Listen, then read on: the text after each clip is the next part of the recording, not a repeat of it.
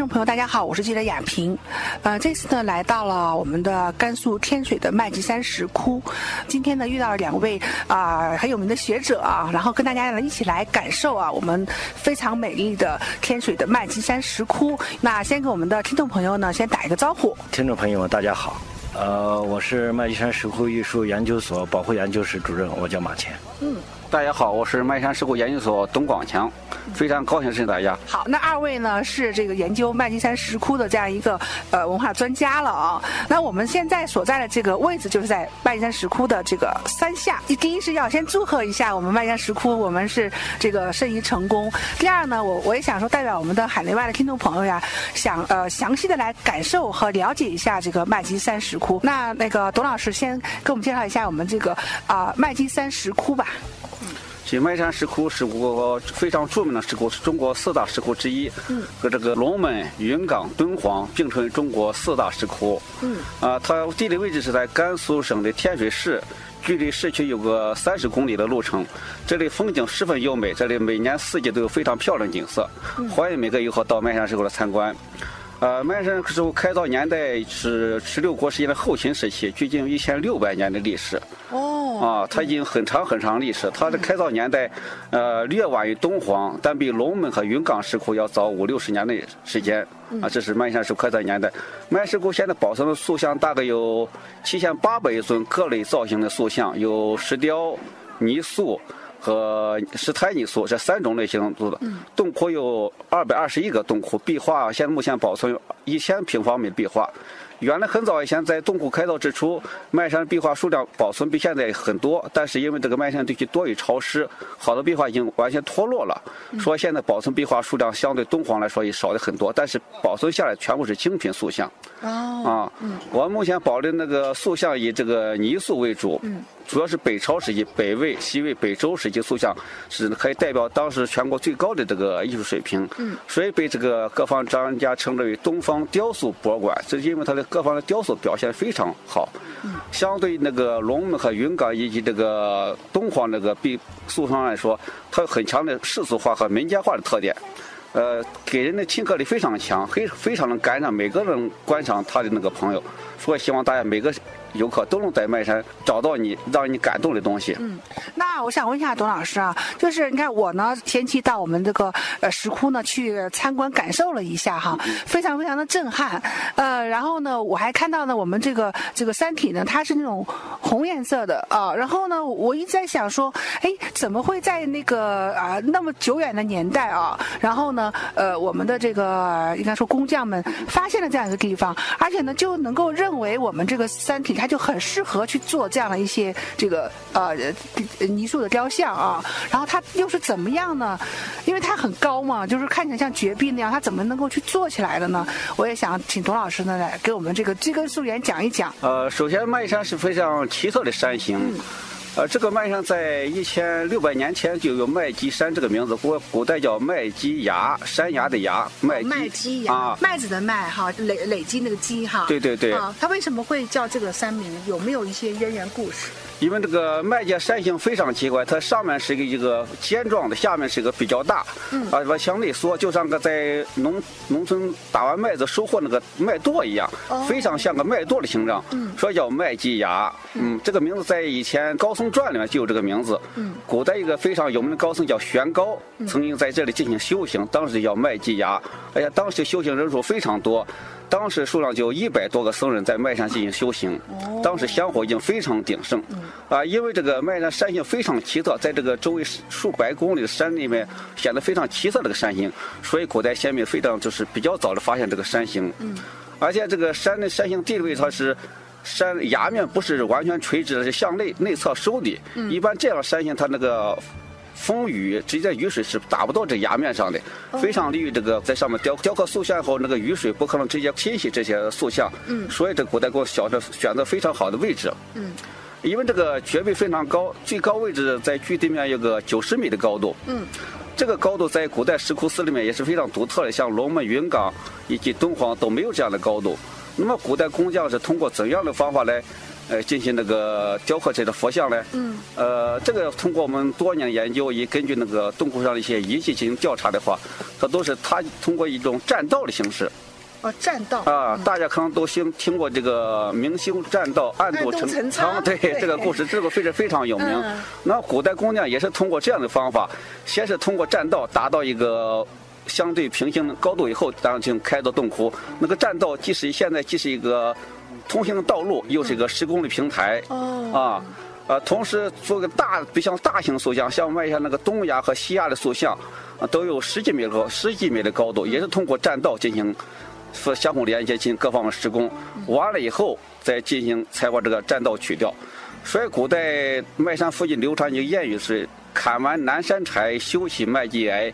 因为在这个过程中会有使用很多的木料，啊，这个木料古代工匠一个就地取材，在附近砍伐一些木料进行，呃，修建这石窟栈道。同时，这个，呃，我们这个造像里面，这是我们因为好多都是泥塑，泥塑里面也会使用一些木材作为这个骨架，也会使用一些木料，所以这个。古代这个谚语是非常嗯 非常精准，对非常精准的一个谚语，嗯嗯。呃，因为昨天呢，我们在看啊，我们看到这个呃这个应该说泥塑的这个塑像非常非常的精美。然后呢，但是因为是呃经过了这么多的这个岁月啊，然后呢，它有些的呃外层会脱落。哎，我们就发现说，哎，这边真的是有那个木头的桩子啊，然后它有支撑的这个点在那边啊，然后呢有泥的成分，然后这个外层还有它的一个一个一个外层，对吧？哈。我就想说，当时在最初的时候，呃，应该说我们的这些来自于民间的工艺师们，他们是非常聪明的啊，能够想到用这样的方法，然后在我们的这个，就像您说的，是内呃是是内侧这样，真是一个绝壁啊。对对对。在这边他能够去做这样一个石窟。呃，古代工匠是选择地理位置，一个地理位置非常好的，一个在那个塑像原料上也是就地取材。嗯。他不会到很远的地方选择一些材料，像木材呀、泥土，在在在那。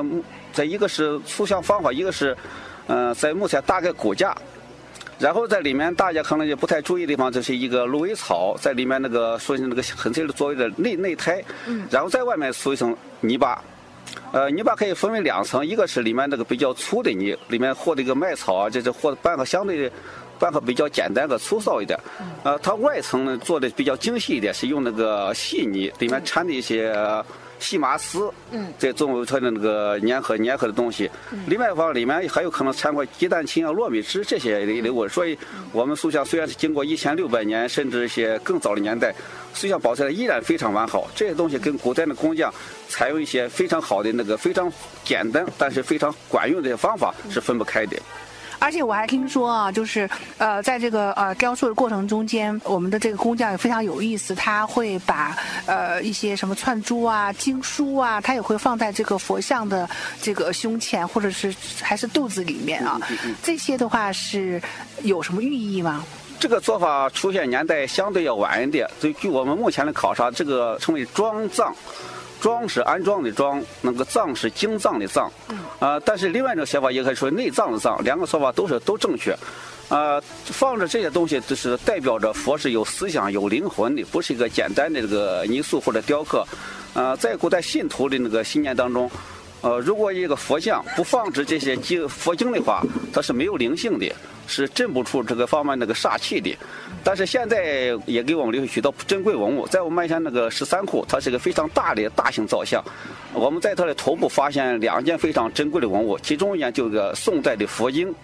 这个佛经有七米多长，二十五公分宽，现在就是个非常珍贵的文物。嗯，在中国古代来说，就是在这个。五代宋元时期放置在佛像内部放置经典呢，放置内容比较单一，光这个佛经这一样东西。但是这个东西习俗流传到以后，呃，元明清以后，里面放的东西非常丰富，有珍珠、玛瑙，还有各种中药。但是它每种东西放在这个佛洞里面以后。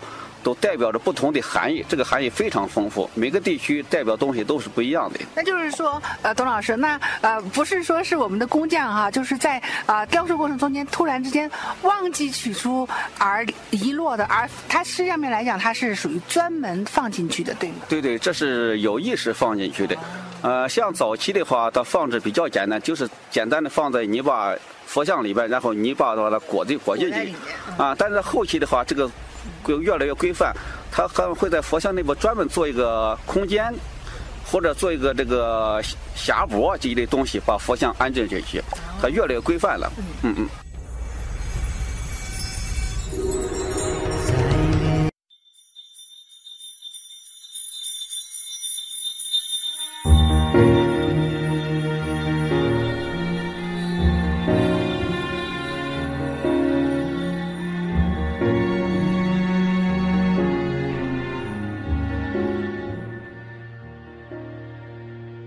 各位听众朋友，大家好，我是记者亚平。大家好，我是麦山石窟研究所董广强。哎，我有看到哈，就是有些石窟它的那个呃颜色是是比较像我们的这个泥土的颜色，嗯可是越往上面的时候，它是那个彩色的。嗯，那是那是因为它不同的年代，它它用的那个颜料不同嘛。对，每个时期用的这个颜料都是不相同的。嗯大体来说，麦山就麦山这个石窟，大体可以分为两个阶段的颜色，一个是北朝时期，呃，它这个颜料用的都是天然矿物原料，比如现在用的青金石、石青、石绿，当然有些颜色可能它路途还比较远，所以比如有些那个石蓝色、蓝色东西，可能从现在的阿富汗运过来，中国内地是没有这种颜料的。嗯，它是通过丝绸之路长途运输，经过非常漫长路途，才来到麦山石窟的。我们现在考证出来啊，对，另外是这个这个东西相对矿石，它那个化学成分相对比较单一。嗯。所以现在根据我目前的观察，它是只是存在一个缓慢的褪色，而不存在个变色现象。嗯。而到这个隋唐时期，当时的古人掌握一定的化合技术，经过复杂加工后产生化合颜料。所以现在我们看到壁画颜料产生比较严重变色，大家在洞窟看到黑色的壁画，都是这些颜料产生比较复杂的化学变化产生变色结果，而不是它的原色。它的原色应该是我们现在给我们肌肤这这种颜色，土红色或者淡红色这么样，现在变成一个纯黑色。嗯，因为它里面掺了一些汞或者朱砂，啊、这一类的颜料，这类颜料在阳光照射之下，极容易产生一些化学反应，它最终结果变成黑颜色。那董老师，因为讲到说啊，在在咱们这边的话呢，应该说啊，它的无论这个大小的这样的佛像是非常的多的啊。呃，我想说呢，呃，我们也选选取一些啊，这个应该说比较经典的啊，然后大家呢都非常公认、非常非常漂亮、非常精美的啊，这些呢跟我们大家来分享分享。我们那个一步一景吧，然后咱咱们就是来看一看咱们的石窟好不好？嗯呃，麦城石窟它每个历史阶段都有一些非常精美的这些造像。嗯。比如说这个在北魏时期，我们有个弟子造像，我们称之为长眉迦叶，他是个胡人的形象，也是中现在的中亚、西亚一带的那个僧人形象。嗯他的眉毛非常长，眼非常内内洼，这个鼻子非常高。他跟中原的面貌是相差非常大的。嗯啊，这说明当时天水地区来说，作为丝绸之路的一个一个重要点上，有非常多的这个外国僧人在这里进行传播佛法，或者路过到长安去。像这类造像也是我们天水这个麦山石窟是这个丝绸之路连接非常重要一个点，一个直非常直接的说明。嗯。到了西魏时期，我们非常好这个童男童女。嗯。啊，但是童男童女是我们比较通俗一种说法，他的这个具体身份可能在学术界还有点一种争议。呃，但是不影响对我们从美学方面的欣赏。有十岁左右的一个男孩，一个女孩，放在洞窟里面，他的高度的一米有余。反正我们每个人进到这洞窟以后，都会被他所感动，因为他两个就是两个非常可爱的小孩子。嗯、如果放到现在就上三年级或者四年级的一个一个小男孩，一个小姑娘，嗯，啊、他他现在穿的衣服都是我们按现在是鲜卑族的衣服。我们天水地区当时就是一个非常多民族的聚集区，可以反映当时这个民族状态。嗯，另外是我们的四十四窟以佛事造像，啊、这是一个非常悲切的爱情故事。啊、当时那个西魏时期一个皇后，因为这个政治原因到麦县出家了。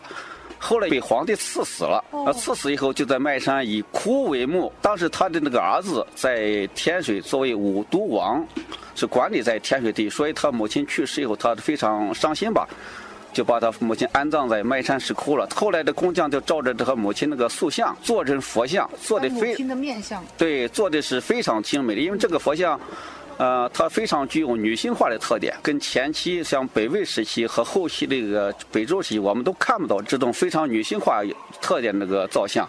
我们那么，我们结合这个历史实际的话，就可能把它确定是它这跟这个皇后在卖刺史这个历史也非常有关系的。它做的也非常漂亮。啊，后面北周时期也有很多这个我们称为珠圆玉润的造像。嗯。它的佛像是非常像个。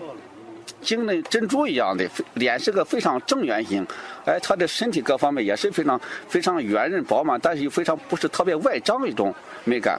他每个时代特点都是不一样。比如说我们说西魏时期、北魏时期造像是秀骨清像，嗯，啊，对，到北周时期，我们称为珠圆玉润，嗯。到这个隋唐时期，我们称为丰满圆润。嗯，它每个时期都有每个时期这个造像不同的特点。嗯，呃，因为这个麦山相对其他石窟呢，它的历史延续性非常强，从北朝一到一到后面元明时期，它的没有没有断续过，没这个断过。嗯，所以从这方面呢，它是研究中国雕塑史和美术史非常一个好的例证。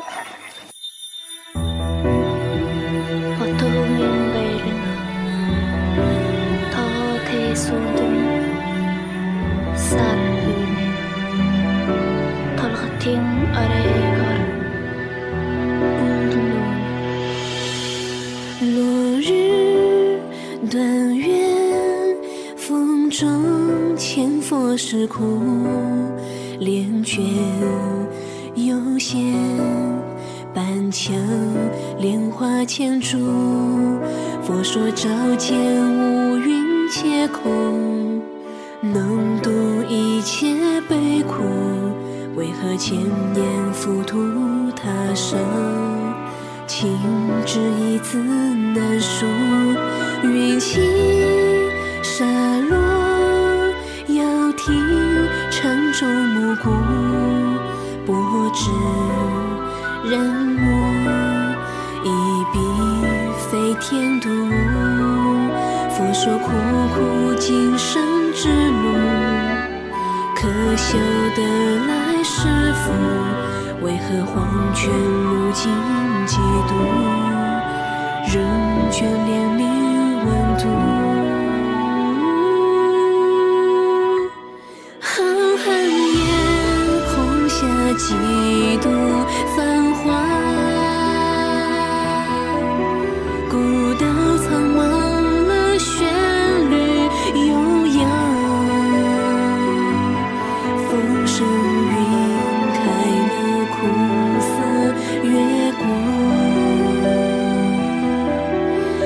洗照千里的